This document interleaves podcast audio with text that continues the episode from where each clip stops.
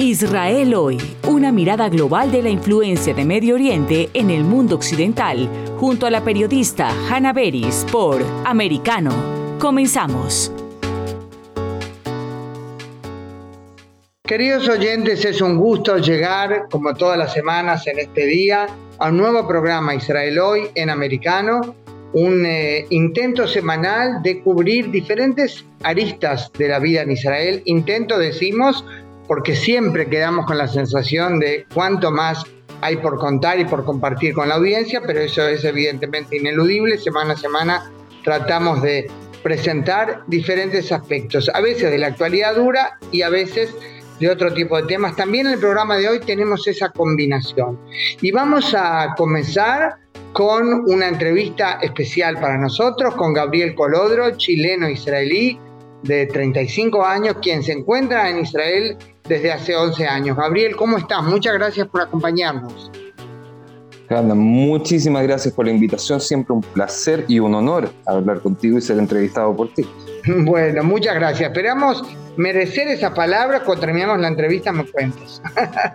este... No, no, confío, en ti, no te preocupes. Muy bien, Gabriel, contigo se puede hablar de diferentes cosas. Tú, eh, em, ante todo, em, estás abocado como voluntario, inclusive en la Cancillería israelí, Ministerio de Asuntos Estratégicos, tuviste unos años eh, como asesor al tema de combatir el antisemitismo y el BDS, los intentos de boicotear ¿verdad? a Israel en cuanto a lo que ocurre al respecto en América Latina. Y por otro lado también estás en la política israelí, no como político en el Parlamento, pero hace dos años te incorporaste al partido Yesh Atid, encabezado por el actual primer ministro Yair Lapid, y eres, eh, de hecho, como miembro del partido, el responsable de lo que es el público hispanoamericano. Algo muy relevante hoy en día, por cierto, porque dentro de poco tiempo, recordemos ya menos de dos meses, el primero de noviembre, Israel va a las urnas. Así que hablemos de estos dos temas, ¿verdad? ¿Qué te parece? Buenísimo. Buenísimo. Bueno, y, mira, yo mencionaba el BDS, aunque claro, eh, intentos de demonizar a Israel, de presentarlo en términos realmente maléficos, ¿verdad? Es una cosa mm. muy distinta de la legítima discrepancia con tal o cual política de Israel, de tal o cual gobierno ha habido varios. ¿Cómo ves tú el tema desde Israel y en cuanto a la problemática que se vive al respecto en América Latina? Yo creo que hay una diferencia entre la discrepancia, incluso también eh, el ataque verbal o digamos la, la demonización de Israel con la acción antisemita. Y creo que son tres conceptos en vez de dos que los que, tenemos que diferenciar. Porque una cosa, como bien decías, está la discrepancia legítima, que todos tenemos discrepancia con las políticas de distintos países en ciertas situaciones y es absolutamente legítimo tener una, una opinión, eh, digamos, aunque, aunque sea contraria a, las decisiones que ha tomado el Estado de Israel eh, frente a su seguridad. Eh, otra cosa es, si bien como decías, la demonización, que la podemos encontrar en distintos niveles. Podemos encontrar la demonización simple, digamos, en redes sociales, podemos encontrar una demonización ya más compleja en términos de, prensa y de medios, y aún más compleja ya cuando esta se eleva a nivel político. Pero hay una diferencia eh, que yo creo que es sustancial en el sentido, si vemos el movimiento BDS, es que el movimiento BDS no apunta a hacer esa demonización solo por hacerlo, sino que para justificar y aplicar y encender la llama de acciones que son netamente antisemitas, como lo vemos en el caso de Chile, eh, que es el único país del mundo hoy que tiene un proyecto de ley BDS, un proyecto de ley de boicot diseñado para boicotear eh, productos israelíes y para criminalizar la importación de estos productos. Y ese proyecto está vivo hoy día en el Congreso. No está siendo tratado hoy día porque las problemáticas internas del país lo impiden, pero el proyecto sigue en pie. Está, el estatus es en tramitación. No ha sido dado de baja. Gabriel, perdón que te interrumpo. Eso existe y me imagino que a ti como chileno te debe sublevar y doler mucho el que Chile sea el único país hoy que tenga un proyecto así. Eso es posible porque el presidente eh, Boric eh, se pronunció como se pronunció terriblemente contra Israel durante la campaña electoral o va mucho más allá de él, o sea, no tiene nada que ver con él quizás. es por eh, la fuerte presencia de la comunidad palestina, lamentablemente, eh, aunque es cristiana, con una línea pro jamás prácticamente en, en Chile. Eh, la verdad es que lamentablemente precede bastante al presidente Boric. Si bien el presidente Boric no ha sido amigable con nosotros y se ha manifestado a favor del proyecto de ley, porque el proyecto de ley se presentó en el mes de junio del año eh, pasado. Claro, mucho antes de su elección. Fue, ingresado y de hecho durante la campaña una de las acciones que más, eh, sí, ahí sí que realmente fue una sensación no muy grata ver que eh, candidatos a la presidencia de la República de Chile eh, se comprometían firmando documentos, en el caso de Boric, eh, firmando documentos prometiendo legislar a favor del proyecto de ley PDS. Digamos, digamos no una promesa simple en, digamos, verbal, sino que una, un compromiso firmado. No lo ha cumplido, entendemos obviamente que, como decía antes, Chile tiene mucho más problemas que, ocuparse antes que, tramitar un proyecto de ley de boicot antisemita, eh, pero la iniciativa logró llegar a un nivel de proyecto de ley y no fue la primera, digamos, les costó varios años, la verdad, llegar a eso eh, y nosotros hemos combatido con todas las herramientas que hemos podido desde, desde los primeros indicios de, de una amenaza de legislación antisemita. Ahora, eh, el problema es, podríamos hablar tres horas o más quizás del origen, pero sí, existe un lobby muy fuerte de carácter antisemita. Eh, la, comunidad palestina en Chile, la dirigencia de la organización Comunidad Palestina en Chile tiene una, responsabilidad eh, más que evidente y transparente, en ese sentido ellos no tienen ningún problema en, asumirlo. Y, o sea, el, lobby ha sido tan evidente que en el momento que se trató de tramitar, por ejemplo, una ley antidiscriminación, o sea, que se, se estaba tramitando, se aprobó, pero finalmente no, no, no cumple los objetivos que, que, nos gustaría a nosotros que cumpliera, digamos, por o a los judíos en Chile, al ser ellos una, una minoría, y yo estoy en Israel, no, no puedo considerar que, digamos, parte de la comunidad de forma íntegra, pero sí fui parte de ella en algún momento. Eh, ellos aplicaron, pusieron lobistas especializados para justamente resguardar que no se les aplicara el antisemitismo como parte de un agravante de la ley antidiscriminación. Claro, claro. Parece que la palabra les asusta, aunque actúan de acuerdo a ese concepto. El, el trabajo que se ha realizado es muy complejo es muy complejo, ha sido arduo y es un trabajo de sobre 20 años que ha realizado la comunidad palestina, no solamente para resguardarse ese tipo de cosas, sino que para encontrar vías de atacar legalmente a Israel y convertir a Chile en un eh, enemigo de facto del Estado de Israel, cosa que no ha sido nunca. Eh, las relaciones comerciales, las relaciones eh, entre parlamentos solamente crecen entre Chile y Israel. Por ende, eh, combatir esto es una necesidad y casi una, una, forma de patriotismo bilateral. Claro, por Israel y por Chile, así es. Gabriel, realmente nos daría eh, para hablar un bloque entero de este tema, pero los tiempos son crueles, nos quedan menos de cuatro minutos para este bloque y quiero al menos, muy en resumen, eh, hablar de la otra dimensión de tu actividad que mencioné. Hace dos años te sumaste a Yeshatid, el actual partido que encabeza la coalición de gobierno, se acercan las elecciones, iremos en este programa, por supuesto, presentando también otras posiciones que, em, digamos, ¿cómo ves hoy como encargado del, del desk, llamémosle así, hispanoamericano y Yeshatir, cómo ves la situación de cara al primero de noviembre? A ver, nosotros somos bastante positivistas en ese sentido. Eh, si bien las encuestas hay que tomarlas por lo que son, eh, te da una sensación de cómo, cuál es el crecimiento o la reducción de la cantidad de asientos que va a recibir cada partido. Y en ese sentido, Yeshatid ha ido en un crecimiento constante y obviamente se ve una diferencia importante de, acuerdo a los resultados de las elecciones anteriores, donde tuvimos 17 escaños. Hoy día vamos rondeando entre los 24, 25, algunos un poco más, otros un poco menos. Claro, sí. Exactamente. Entonces, la sensación es muy positiva. Gabriel, para terminar, ¿por qué consideras que Yair Lapid, actual primer ministro del gobierno de transición, es bueno que sea, a tu criterio, supongo, el primer ministro también después de las elecciones del primero de noviembre? Primero porque Yair Lapid no llega solo. Yair Lapid llega con un grupo de gente profesional importante y juntos han demostrado que se pueden hacer las cosas de otra forma y se, puede, se pueden solucionar problemas que han estado sentados y durmiendo por 15 años. Eh, los logros que han hecho en un solo año han sido no pocos y eh, esto se ve en el trabajo del día a día, esto, esto lo ve el ciudadano israelí en el día a día, cuando baja el precio de la benzina por iniciativas del gobierno, cuando se logran acuerdos con eh, los, los, profesores para mejorar el sistema educacional de Israel a corto, mediano y largo plazo, cuando se aprueban reformas en el tema de agricultura para permitir la importación extranjera y bajar los precios al mismo tiempo que no se daña a la producción local. Cuando, se, eh, Baja, baja de precios no es realmente el, logro del gobierno en los últimos tiempos. Últimamente a cada rato sube algo, la carestía va en aumento. Pero Yair Lapid como líder, como primer ministro, ¿cómo presentarlo?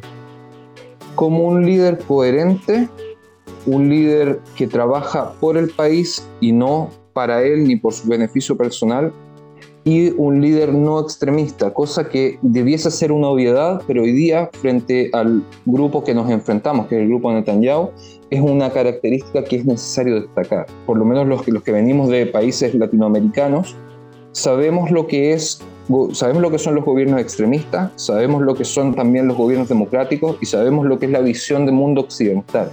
Y en ese sentido, Yair Rapid y el grupo y el, digamos, el sector entero que llegaría a formar gobierno con Jair Lapid representa estos ideales y estos valores.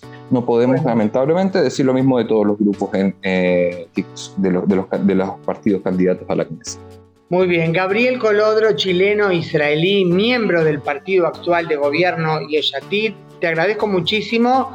Eh, nos quedamos más que cortos con todo lo que podríamos haber seguido hablando, pero al menos unas pinceladas iniciales hemos dado. Muchísimas gracias por tu tiempo. Muchas gracias, Hanna. Siempre un placer hablar. En breve regresamos con más Israel hoy, junto a Hanna Beris por Americano.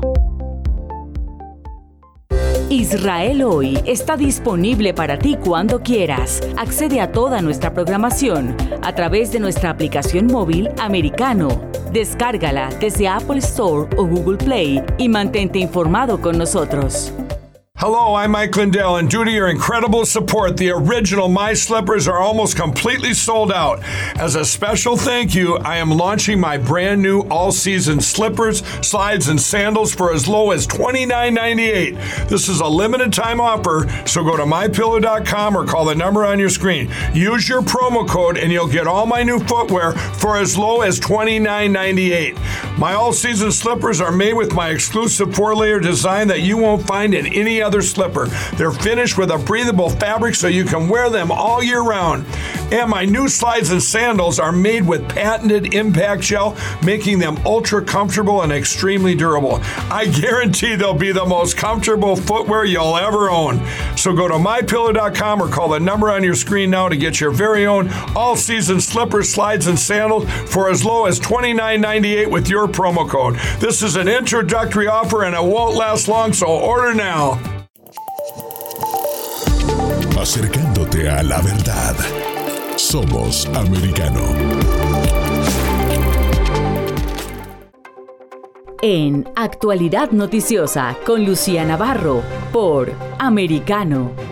So uh, Trump is a threat to them then, an existential threat to business as usual. Uh, the 2016 election was all decided. It was going to be Hillary Clinton versus Jeb Bush, and nothing would really change. We'd still be engaged in endless foreign wars where our national interests are not clear. We'd still be experiencing the erosion of our civil liberties. Actualidad noticiosa. De lunes a viernes a las 10 p.m. Este, 9 Centro, 7 Pacífico. Este segmento de la programación de hoy es presentado por Dream Team Law. Luchamos por nuestro país y lucharemos por ustedes. Estamos de vuelta con más Israel hoy, junto a Hannah Beris por Americano. Queridos oyentes, es un privilegio en este nuevo bloque tener una entrevista con una persona muy especial que se dedica a algo que sin duda requiere visión de futuro, creo yo. La doctora, profesora Dinora Friedman Morbinsky, científica, investigadora de cáncer de cerebro. Dinora, ¿cómo estás? Gracias por acompañarnos. Un gusto, ¿cómo estás tú? Bueno, acá contenta de tener la oportunidad nuevamente de conversar contigo, por suerte lo hemos hecho en varias oportunidades. Y yo decía eso, Dinora, visión de futuro, porque realmente hay que tener no solo pasión por lo que uno hace, sino fe en que en algún momento va a, digamos, a tener un resultado concreto, porque en ciencia realmente las cosas llevan muchísimo tiempo, ¿verdad? Tenés razón, yo siempre le digo a mis estudiantes eh, que acá el 90% de los experimentos, de lo que nosotros intentamos, no funciona. Y estoy siendo muy buena, yo que creo que es el 95-98. Y pero solo ese 2% que funciona y que logramos realmente lo que queremos, es que para eso vale la pena. Y hay que tener paciencia y persistencia y, y mirar al futuro, como decís tú. Claro, y realmente me pregunto si no es exagerado. Bueno, en realidad creo que no. Es decir que ese 2% de lo que sí se tiene éxito cambia la vida de la humanidad. Es, que es como lamentable, sí, es así, es un blanco y un negro en ese momento. Obviamente que hay matices en todo el camino, ¿no? Pero cuando llega a ese momento es que de un día para otro uno dice la eureka y encuentra y ahí hay que seguir para adelante y, encontrar y, quizás optimizar las cuestiones un poco más, ¿no? Pero cuando el momento se encontró, es cuestión de optimizar. Tú decías esto de Eureka, yo te iba a preguntar si será como en las revistas, las cómics, ¿no? Que este, de repente al científico, viste esos dibujos, ¿no? Que uno dice un poco infantil, pero es el momento en que se te ocurre la fórmula, ¿no? O que te das cuenta que eh, hay un gran descubrimiento. Dinora, ¿qué has logrado tú en tu carrera? Y recuérdame cuántos años en, eh, no aclaré, en la Universidad de Tel Aviv. Em, eh, ¿Qué es lo que has logrado descubrir? ¿En qué has logrado avanzar la investigación del cáncer de cerebro? Bueno, sí, yo el, camino es largo. El que le gusta hacer ciencia tiene que estar preparado de que realmente es muy largo. Pero hay logros, hay logros chicos en el camino, hay diferentes tipos de logros, diría yo, ¿no? Pero hoy en día con mi propio laboratorio de investigación, eh, que acá nos enfocamos en el cáncer de cerebro, eh, estamos tratando de entender, como que vamos entendiendo mejor qué tan agresiva es esta enfermedad por qué es tan heterogénea, estamos entendiendo por qué, y todas estas, estas formas de entender nos llevan a poder diseñar quizás nuevas estrategias de, de tratamiento. Y en mi caso específico yo me dedico a la inmunoterapia y acá yo creo que sí, hemos logrado encontrar un pasito más. Yo a mí no me gusta decir que encontré la cura, porque lo que he curado yo hasta ahora son ratones, eh, pero sí creo que estamos aportando un granito más eh, a todo lo que tiene que ver con nuevas estrategias de tratamiento.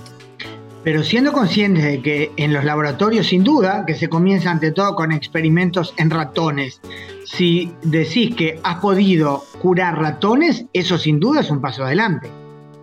No, sin duda, y nosotros siempre llamamos, o sea, todos los experimentos que nos hacemos en ratones vendrían a ser ensayos preclínicos. Para poder llegar a ensayos clínicos, como todos saben que tiene que, tiene que llegarse y hacerse clase en la fase 1, 2, 3, si no se pasó por, por ensayo preclínico, no se puede. O sea, que por, lo menos, por, supuesto que tiene una importancia muy grande, ¿no? Claro. Eh, el tema es que hay que pasar, no todo lo que funciona en ratones luego puede ser eh, traducido o llevado, ¿verdad?, a, lo que es eh, el paciente. Claro, al ser humano. Justamente te iba a preguntar, si funcionó en ratones, puede ser que en el hombre no. Hombre, la mujer, por supuesto. Lamentablemente ha pasado, ha pasado, pero, pero ha pasado por, otro, por muchas razones. O sea, muchas veces yo explico por qué trabajamos ¿no? en ratones o en modelos de ratón, porque tenemos un 95% de homología a nivel genético pero obviamente no somos los mismos organismos, ¿no? Y ya con solo ver 20 eh, gramos que, pesa un ratón con, no sé, no sé cuál es el promedio de, un ser humano, pero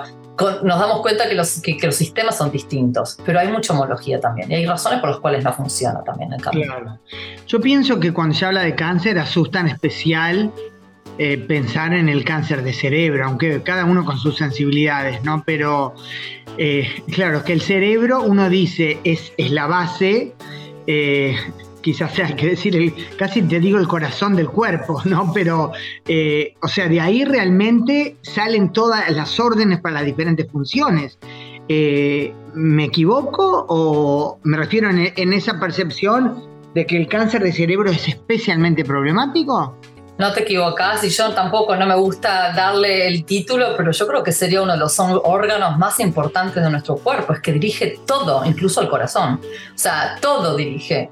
Y cuando tenemos un cáncer en el cerebro, y obviamente yo quiero aclarar, hay muchos tipos distintos de cáncer de cerebro, el que yo específicamente eh, investigo es el más agresivo, eh, y claro, una vez que toma el cerebro, dejan de funcionar muchísimas actividades eh, vitales ¿no? para, el, para el organismo y por eso es tan fatal.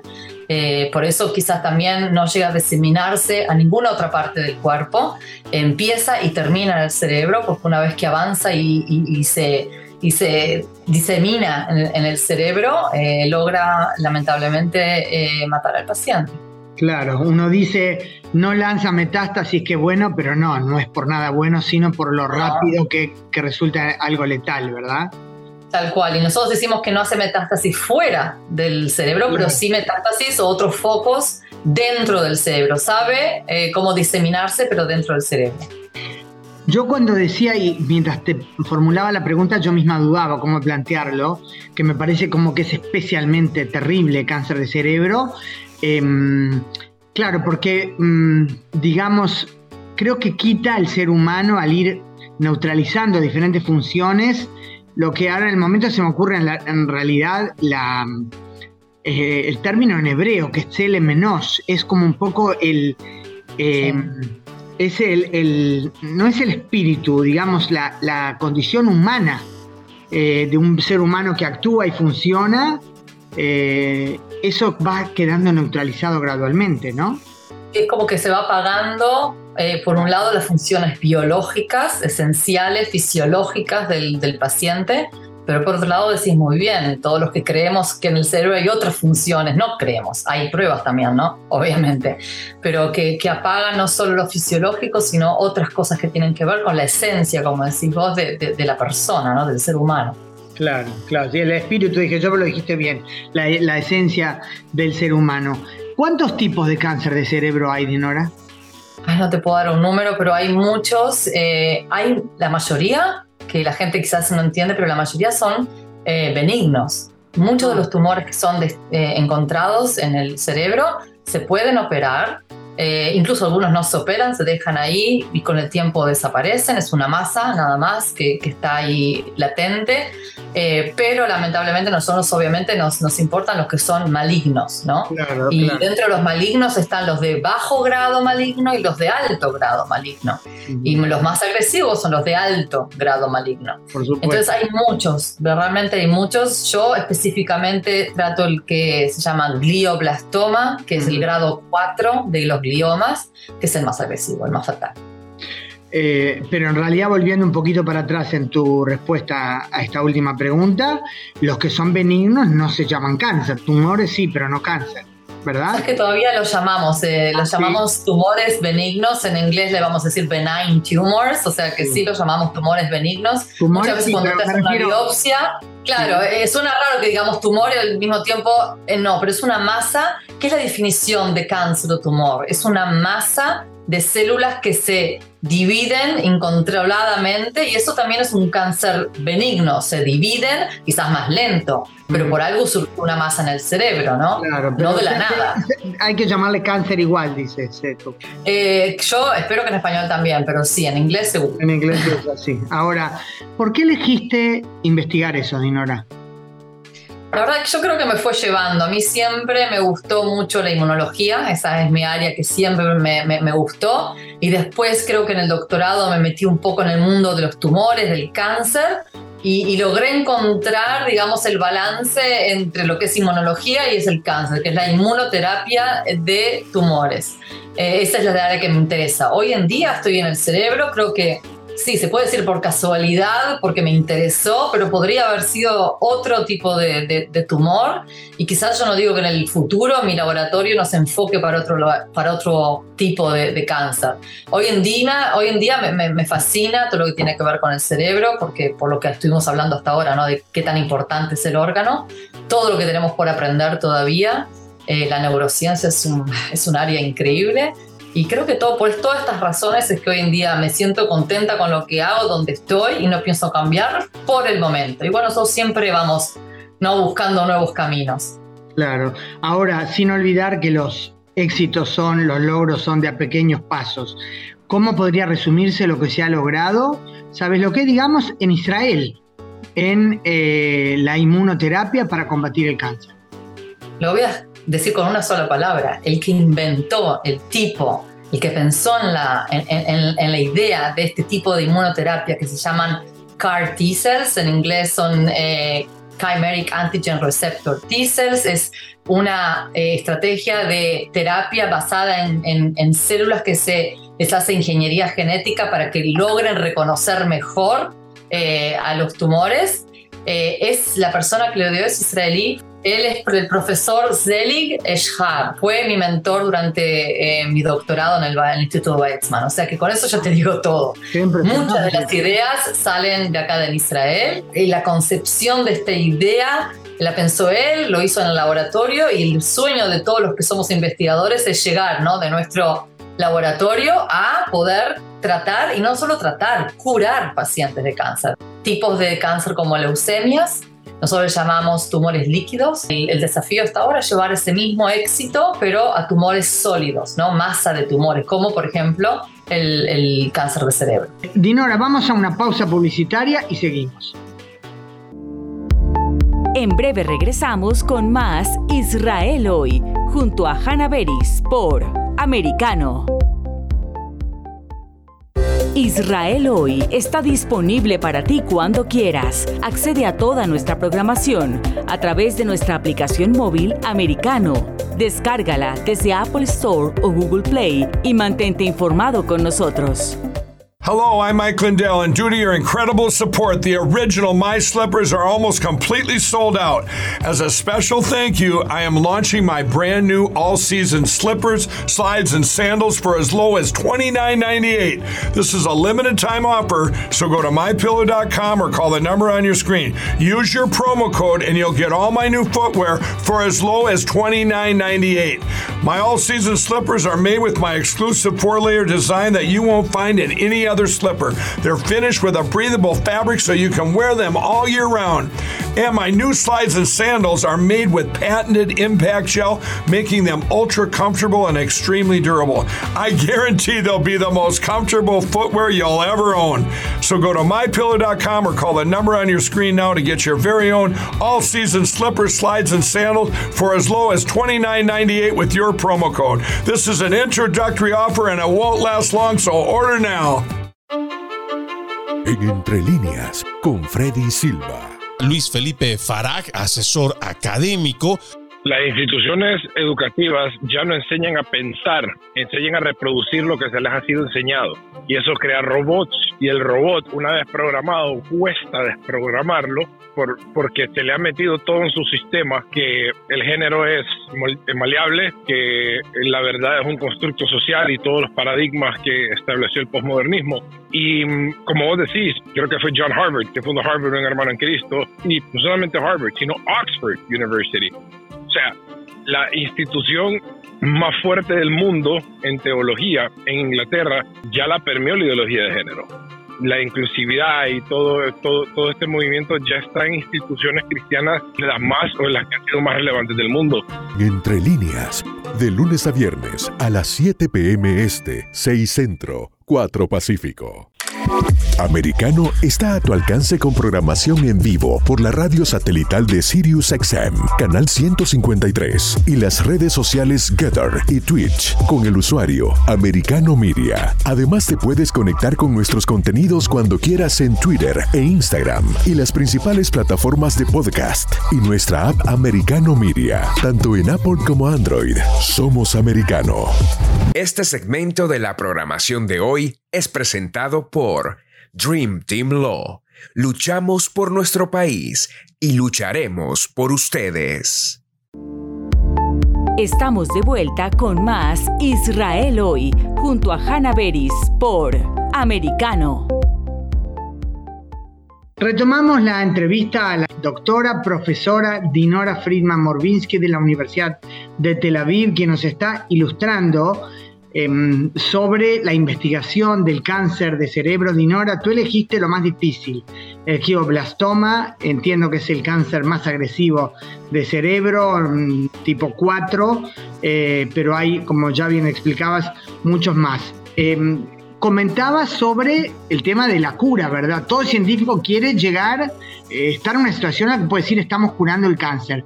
¿Cuán cerca se está de eso? Sabemos que hoy, por supuesto, hay muchos tipos de cáncer en los que el tratamiento, eh, la, prognosis es incomparablemente mejor y prometedor que lo que se sabía años atrás, o lo que se podía hacer años atrás.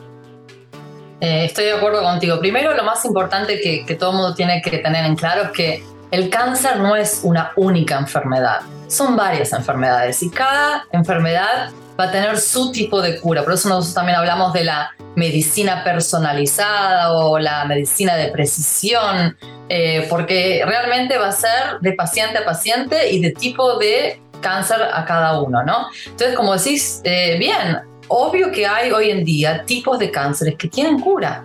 Eh, una persona que tiene, que tiene una remisión más de 10 años está considerada que está curada. Eh, y con este tipo de inmunoterapia, por ejemplo, como te recordaba, eh, realmente se han curado personas que tienen tipos de tumores como leucemia, niños incluso que han tenido también diferentes tipos de, leucemias. Y este es un ejemplo. Obviamente que hay diferentes estrategias de, de, tratamiento que están logrando curar. Pero obviamente, específicamente en lo que yo hago, glioblastoma, todavía no hemos alcanzado eh, ese objetivo con ningún tipo de terapia. Estoy hablando de inmunoterapia, estoy hablando de, quimioterapia, radiación, llames lo que llames, lamentablemente todavía no, porque es muy complicado, es muy complejo y hay que entender un poco mejor. Quizás yo, yo por lo menos considero que un solo, la monoterapia, no va a funcionar. Tiene que ser una combinación, ¿verdad? Pero se puede hablar de los diferentes tipos de cáncer, claramente decir, este sí, depende, de, por supuesto, cuándo se lo detecta, me supongo, ¿verdad? Este es muy probable que se cure y tal y cual es imposible. Eh, sí, sí. Hoy en día sabemos que hay eh, tumores o cánceres que son mucho más que, el desafío es mucho más grande, que, estamos lejos todavía, pero otro ejemplo de tumores horribles es el cáncer de páncreas, ¿verdad? Es, fatal. Eh, hay unos cuantos, pero para darte una idea, dentro, por ejemplo, de lo que conocemos como cáncer de mamas, hay muchos tipos de cáncer de mamas. Hay algunos que son realmente eh, se pueden curar. El que es positivo a cierto marcador, le damos una, un, remedio, un medicamento y se cura. Eh, después hay otros que son mucho más complicados, los, los, negativos, eh, los triple negativos, no tenemos nada por ofrecer. O sea, por eso digo que es muy heterogéneo. ¿Qué es eso, los triples negativos? Que, es que hay varios, eh, dentro del cáncer de mama se pueden clasificar de acuerdo a ciertos marcadores. Eh, son positivos a eh, HER2 y le das Herceptin, que es un tipo de, de, medicamento. los que son triple negativos no son ni positivos a eso, ni positivos a lo que, o sea, no, no tienen positivo nada de lo que tenemos hoy en día medicamentos. Entonces se clasifican dentro de lo que es triple negativos. para darte una explicación simplista, obviamente, es mucho más complicado que eso. Eh, pero para darte un ejemplo, que mismo dentro de la, de la, enfermedad que uno consideraba cáncer de mamas, es lo mismo, ¿no? No, no es lo mismo. Por eso hay una patología, hay una histopatología, por eso hoy en día vamos más allá de la patología, vamos a lo que se llama hacer eh, secuenciación, ¿verdad? Tenemos que secuenciar el tumor, ver qué mutaciones tiene y de acuerdo a la clasificación de ese tumor, podremos decidir, o sea, digo, podremos, no soy yo, es el oncólogo obviamente, que decide qué tratamiento se le va a dar. Lo más determinante respecto a la cura, salvo casos como, ya dijimos, el tumor que tú investigas, ¿es la etapa en la que se le detecta? Tiene mucho que ver con eso también, sí. Cuanto más temprano se detecta el tumor, muchas, mucho más alta es la probabilidad de que logremos eh, llegar a tiempo y atacarlo eh, lo mejor que podamos. Sí, tiene que ver con la etapa también, pero no solo es la etapa. A veces también hay, hay que tener, yo digo entre comillas, suerte de qué tipo de mutaciones eh, tiene ese tumor. Si bien quizás se detectó un poco más tarde, pero tenemos medicamentos que funcionan eh, o drogas, no sé cómo decirlo, se dice drugs en inglés. Eh, entonces, no sé qué tan eh, podemos tener tumores que sí, que tenemos una respuesta, tenemos un tratamiento. Entonces, es una combinación de los dos, pero sí, quiero dejar en claro para todos los oyentes de que obviamente si hay algo que nosotros podemos hacer para detectar con tiempo como cáncer de mamas, como cáncer de colorectal cáncer, ¿no? el cáncer de, de, colon. Todos esos que podemos hacer hoy en día, diagnóstico temprano, sí, vayan a hacerse mamografía, sí, vayan a hacerse colonoscopía, va a ayudar. Claro, y el problema con otros eh, tipos de cáncer, tú mencionaste páncreas, por ejemplo. Claro, el tema es que uno no, no se está haciendo un PET-CT por las dudas todo el tiempo. No, ahí ya es imposible vamos a llegar. Yo calculo que en algún día llegaremos eh, a hacernos un, eh, estudio de, sangre, como todo sea, bueno, no sé, como toda la gente que se hace cada tanto un chequeo, un chequeo que ve, ¿no? Eh, qué sistemas tenemos, si está todo bien, si no hay ninguna mutación, si capaz que algún día llegaremos, pero no, lamentablemente uno no puede estar haciéndose una resonancia magnética, un PET scan, porque es, es imposible. Cuando una científica que explica todo lo que has explicado sobre los pasos que hay que ir dando, dice no estamos lejos de eso, algo me dice que para mí como un mortal sí estamos mucho más lejos de lo que uno quisiera. Desde el momento que yo encuentro quizás una luz en mi laboratorio y, y que llegue al paciente, son mínimo 10 años, mínimo. Porque yo tengo que hacer todo el, estudio en mi laboratorio, todos esos ensayos preclínicos que dijimos en modelos de ratón. Después tengo que hacer ensayos clínicos. Primero, encontrar a alguien que crea en mi proyecto, que, que, que, tener una patente, tener una empresa, porque uno para llegar a ensayos clínicos necesita lamentablemente mucho dinero para llegar a eso. Entonces tienes que llegar a ensayos clínicos uno, dos, tres, eso lleva años. Entonces, por eso digo, cuando estamos, no estamos lejos. Depende qué tipo de tumor, depende dónde está, en qué fase se encuentra, pero el, ejemplo está, o sea, está hoy en día en la medicina. Hemos avanzado. Como te dije, hay medicamentos, hay curas, o sea que ese proceso se ha hecho y se ha alcanzado. Y la inmunoterapia, en lo que tú estás, es, dirías, lo más avanzado que hay hoy en día o paralelamente hay otros eh, tratamientos para diferentes tipos de cáncer eh, que dirías son tan efectivos? O sea, ¿cómo, ¿cómo ubicarlo en el cuadro general? Hace unos años nosotros hablábamos en, nivel de tratamiento del cáncer, decíamos, ¿qué opciones hay? Cirugía, ¿no? ¿Verdad? Una operación para sacar la masa del, del tumor. Quimioterapia y radioterapia. Eso es lo que teníamos. Hoy en día hay una cuarta modalidad que se llama inmunoterapia. Antes no la incluíamos ni siquiera. Pero yo creo que como está hoy en día la inmunoterapia, sí, hay otras eh, estrategias, hay otras modalidades que están quizás no tan avanzadas como la inmunoterapia, pero van a surgir. Eh, la ingeniería genética, la terapia genética, está avanzando un montón. Eh, es más difícil y con muchos más desafíos en cuanto a tratar tumores con terapia genética, pero sí hay enfermedades hereditarias, genéticas, que, tienen que ver con un defecto en un gen, que hoy en día ya se están tratando. Hay opciones eh, a nivel de hospitales, medicina, que, que, le dan tratamientos de terapia genética. Entonces, sí, hay varias modalidades. Y, lo de inmunoterapia, o sea, es una opción como dijiste, ¿no? Por ejemplo, radioterapia, eh, quimioterapia. El oncólogo decide, puede recurrir a cualquiera según el tipo de tumor o no en todos lados la inmunoterapia, en Israel, digamos, por ejemplo, ¿no? Eh, no en todos lados está al alcance de la mano.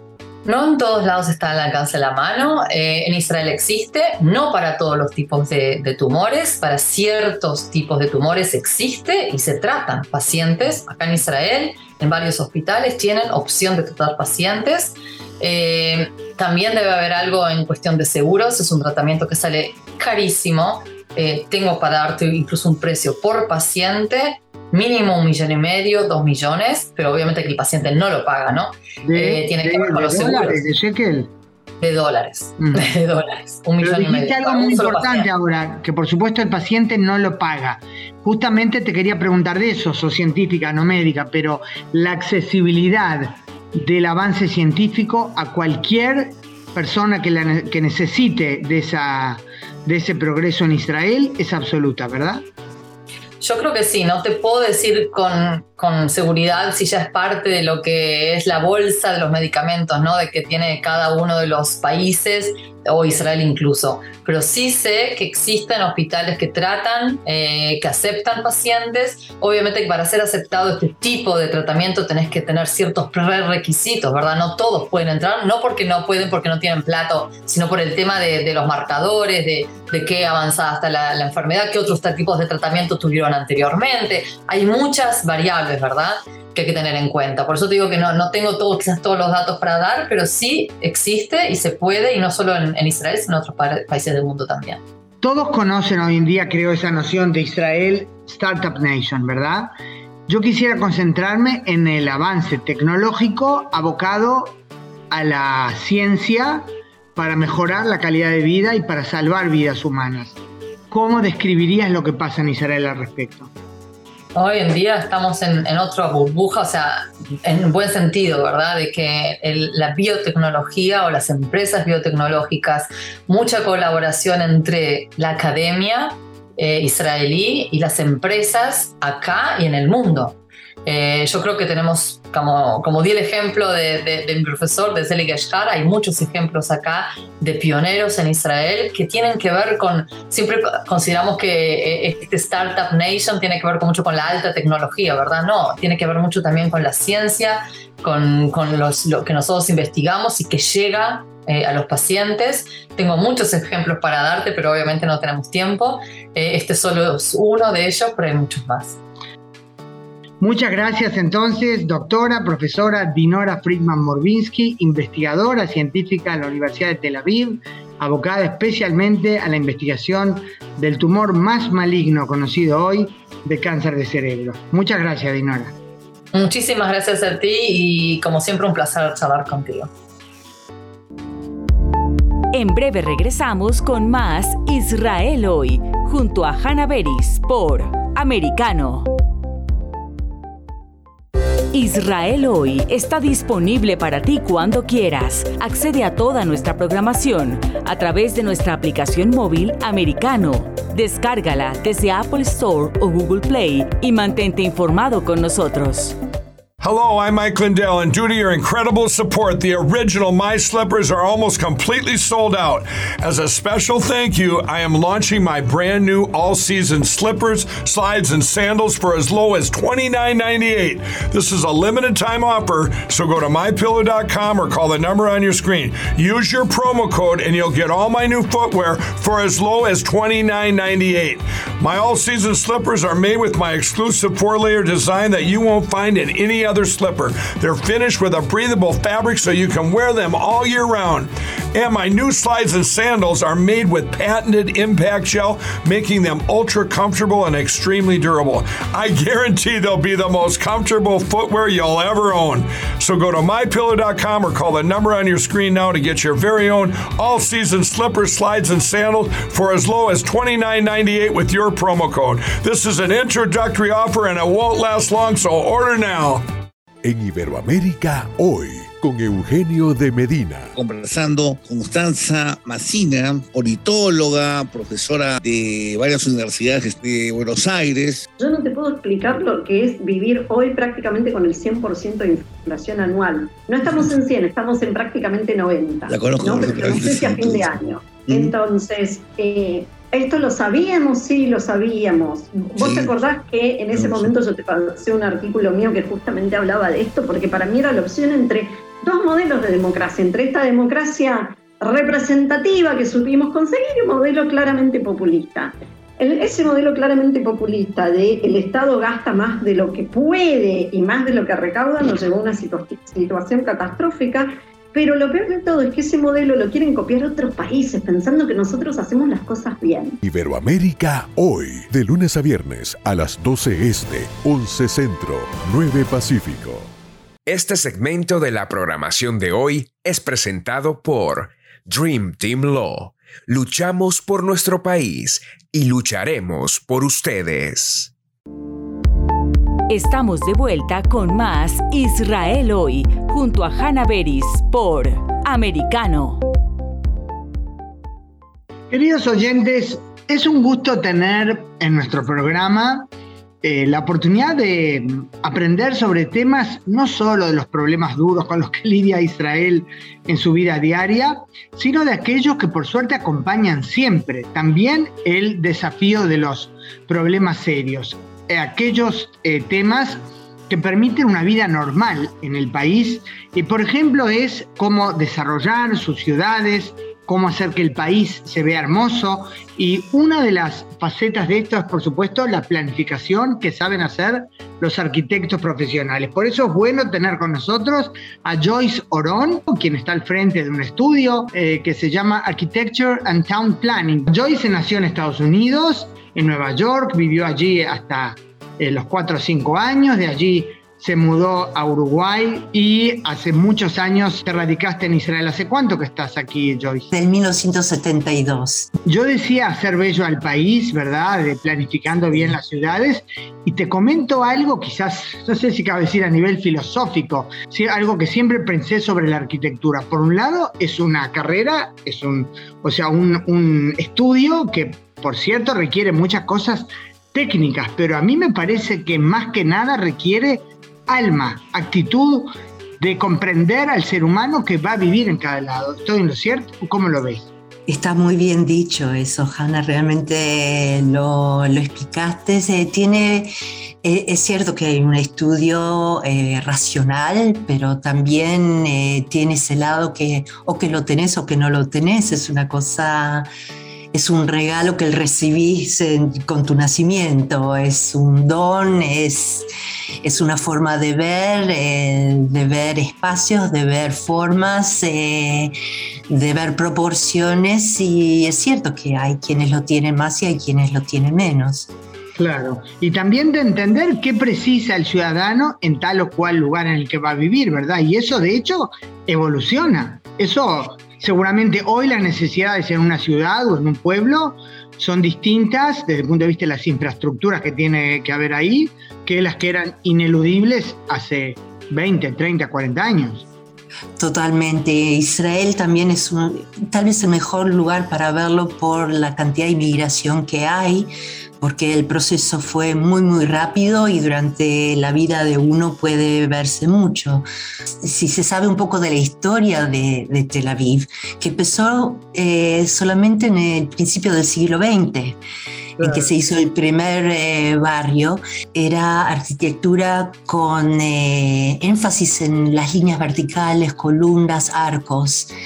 Después en la Segunda Guerra Mundial se cierra la escuela de Bauhaus que en esa época estaba ya en Berlín, y, hace, y se tienen que escapar los judíos, o se vienen, todavía no empezó la Segunda Guerra Mundial, y llegan tres de los arquitectos más eh, destacados eh, israelíes, que son Sharon, Rechter y Carmi. Los padres, los abuelos, traen consigo la arquitectura Bauhaus con énfasis en la línea horizontal. Y eso fue un cambio de arquitectura brutal que se puede ver la combinación de los dos tipos de arquitectura en Sderot Rothschild de Tel Aviv. Cuando yo abrí mi oficina en 1985, tuve la oportunidad no solamente de crear arquitectura en proyectos individuales, sino tuve lo que decir en, cuál es la dirección de la arquitectura israelí, que es, es impresionantemente interesante.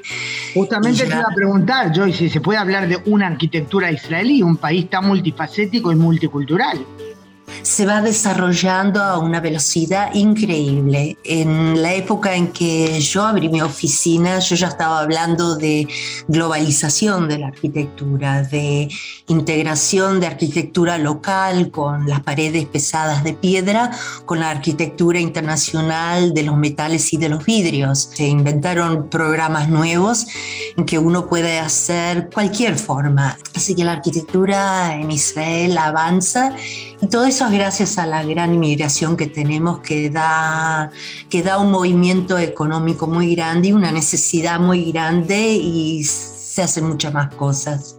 Ahora, pero más allá del hecho que llega gente, yo siempre pensé Israel debe ser el único país que formalmente todavía está en guerra y sigue atrayendo inmigración, ¿verdad?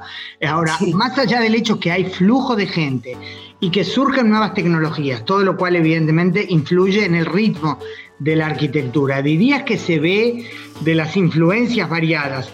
¿Se ve también en las formas arquitectónicas o digamos en los estilos, me refiero, input cultural de distintos grupos o realmente ya está fusionado y hablamos de arquitectura israelí? Eh, no se ve bastante. El asunto está de que eh, muchos de los que dirigen dentro de las municipalidades, dentro de las instituciones y los arquitectos ya son uniformes, ya tienen una educación eh, uniformada y ya se puede hablar de algo más o menos uniforme. Se hizo una competencia en el Technion entre arquitectos, eh, alumnos, estudiantes todavía de arquitectura. Y yo elegí a quien se daba el premio junto con otros eh, dos participantes del, del grupo, del jurado. No, cualquiera jurado, eso me, me, recuerda que tendría que haber comenzado en la entrevista preguntándote sobre tu propia trayectoria, pero no importa, lo dejamos para el final de la entrevista. Está bien, me estoy disfrutando la conversación así como está.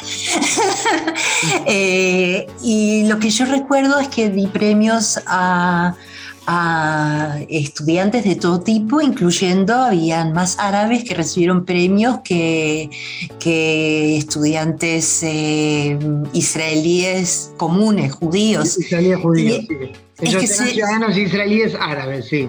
Sí, y, se vestían igual que nosotros y planeaban igual que nosotros, o sea que no se podía distinguir el estilo entre lo que ellos hicieron y lo que nosotros hicimos. O sea que estamos bastante amalgamados, eh, una, una cultura con la otra, en esta generación, la generación joven. Sí, espero que eso siga avanzando. Joyce, vamos a seguir en el próximo bloque, ahora vamos a una tanda publicitaria y retomamos. En breve regresamos con más Israel hoy, junto a Hannah Beris por Americano. Israel hoy está disponible para ti cuando quieras. Accede a toda nuestra programación a través de nuestra aplicación móvil Americano. Descárgala desde Apple Store o Google Play y mantente informado con nosotros. Hello, I'm Mike Lindell, and due to your incredible support, the original My Slippers are almost completely sold out. As a special thank you, I am launching my brand new all season slippers, slides, and sandals for as low as $29.98. This is a limited time offer, so go to mypillow.com or call the number on your screen. Use your promo code, and you'll get all my new footwear for as low as $29.98. My all season slippers are made with my exclusive four layer design that you won't find in any other slipper. They're finished with a breathable fabric so you can wear them all year round. And my new slides and sandals are made with patented impact gel, making them ultra comfortable and extremely durable. I guarantee they'll be the most comfortable footwear you'll ever own. So go to mypillow.com or call the number on your screen now to get your very own all season slippers, slides, and sandals for as low as $29.98 with your promo code. This is an introductory offer and it won't last long, so order now. Es hora de la verdad con Fernando Londoño. Doctor Cristian Garcés, representante a la Cámara por el Centro Democrático Departamento del Valle del Cauca. Muy buenas tardes.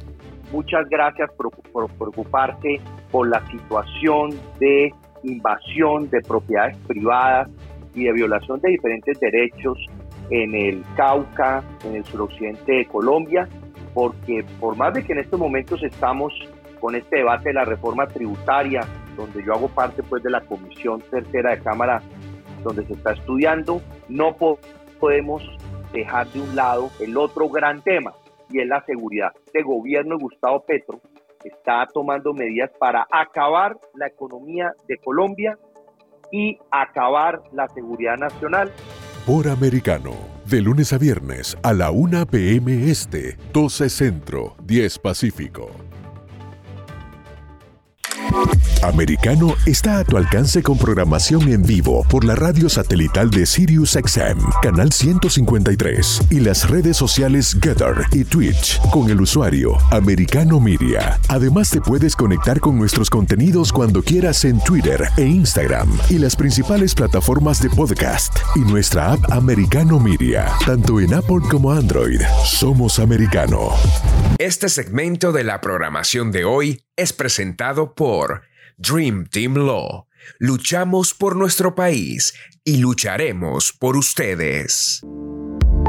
Estamos de vuelta con más Israel hoy, junto a Hannah Beris por Americano. Queridos oyentes, retomamos la entrevista con la arquitecta Joyce Oron, que está al frente del estudio Joyce Oron Architecture and Town Planning, eh, quien nos está ilustrando sobre una, digamos, un, área eh, en, la que se trabaja para embellecer el país y para desarrollarlo y construirlo, combinando tecnología con alma. Eh, nuevamente voy a esa idea, Joyce. ¿Por qué arquitectura? Bueno, eso, eso fue algo que es muy típico de nuestra generación. Eh, arquitectura me encontró a mí, no yo a la arquitectura. No sabía lo que estudiar y fui a un examen vocacional y me salió arquitectura y nada más. o sea que... te dieron muchas opciones, te dije. Sí, me acuerdo que dije, me encanta todo lo que se estudia en arquitectura, no me gustan los edificios, pero maduré desde entonces. y, este, y, empecé el preparatorio de arquitectura y realmente era para mí. Eh, llegué a Israel, aceptaron al Technion, terminé los estudios, eh, trabajé seis años en una oficina muy destacada en Israel llamado Luffenfeld Gammelmann, eh, que muchos de los proyectos destacados me, influenciaron mucho a mí porque eran edificios públicos, entre ellos la biblioteca Beit Ariela acá en Tel Aviv, que es la Biblioteca Nacional, eh, muchos eh, centros comunitarios acá llamados Matnazim en todos lados y varios barrios del cual yo estaba al frente de, esos proyectos. y a los seis años abrí mi propio estudio, decidiendo que la edificación pública era lo que yo elegía hacer que era un poco naif, porque para un edificio público, una escuela, se hacen mil eh, apartamentos, pero estando en el lugar correcto, en el tiempo correcto, eh, las cosas van tan rápido que hice decenas de, escuelas y de jardineras y de centros comunitarios y de sinagogas y, eh, centros que también recibieron eh, premios de la Unión Europea. Y si estamos hablando de Alma, seguía adelante también en, en, barrios. Eh, Aparte construir esas cosas, y escuelas y centros comunitarios, es realmente construir la vida de la gente. Es hermoso eso. Eh, uno, un lugar que realmente me dio una gran satisfacción fue un, eh, un club en Kiriatono para los Tsofim, que sería los scouts. Eh, los scouts, sí. Empezamos a trabajar para un número chico de niños y también es una ciudad que creció mucho, eran 2.400. Y era tal el placer de ver todos esos chicos con el uniforme y con el, con el pañuelito doblado, distintos colores, llenando en círculos, trabajando y haciendo la actividad del día que, que realmente llena el alma. Qué lindo, qué lindo. Bueno, yo te agradezco muchísimo, Joyce. Ha sido realmente no solo interesante, sino lindo, cálido escucharte. Te deseo que sigas recibiendo premios, pero la verdad, más que eso, que sigas disfrutando de lo que haces. Eso es lo principal. Lo principal. Muchísimas gracias, Hanna. Fue un placer hablar contigo. Lo mismo digo, Joyce Oron, destacada arquitecta israelí. Queridos oyentes, llegamos al final de nuestro programa. Yo ya empiezo la cuenta regresiva hasta el próximo. Nos volveremos a encontrar con temas que me es difícil, la verdad, anunciar, porque la dinámica israelí puede a menudo trastornar los planes. Que tengamos buenos temas para compartir. Será hasta nuestro próximo encuentro aquí en Americano. Israel hoy, una mirada global de la influencia de Medio Oriente en el mundo occidental, junto a la periodista Hannah Beris, cada sábado, 2 p.m. este, 1 Centro, 12 Pacífico por Americano.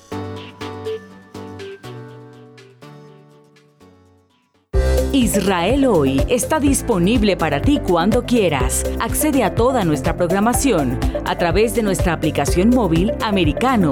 Descárgala desde Apple Store o Google Play y mantente informado con nosotros. Donde vive la verdad. Somos americano. This podcast is a part of the C Suite Radio Network. For more top business podcasts, visit c-suiteradio.com.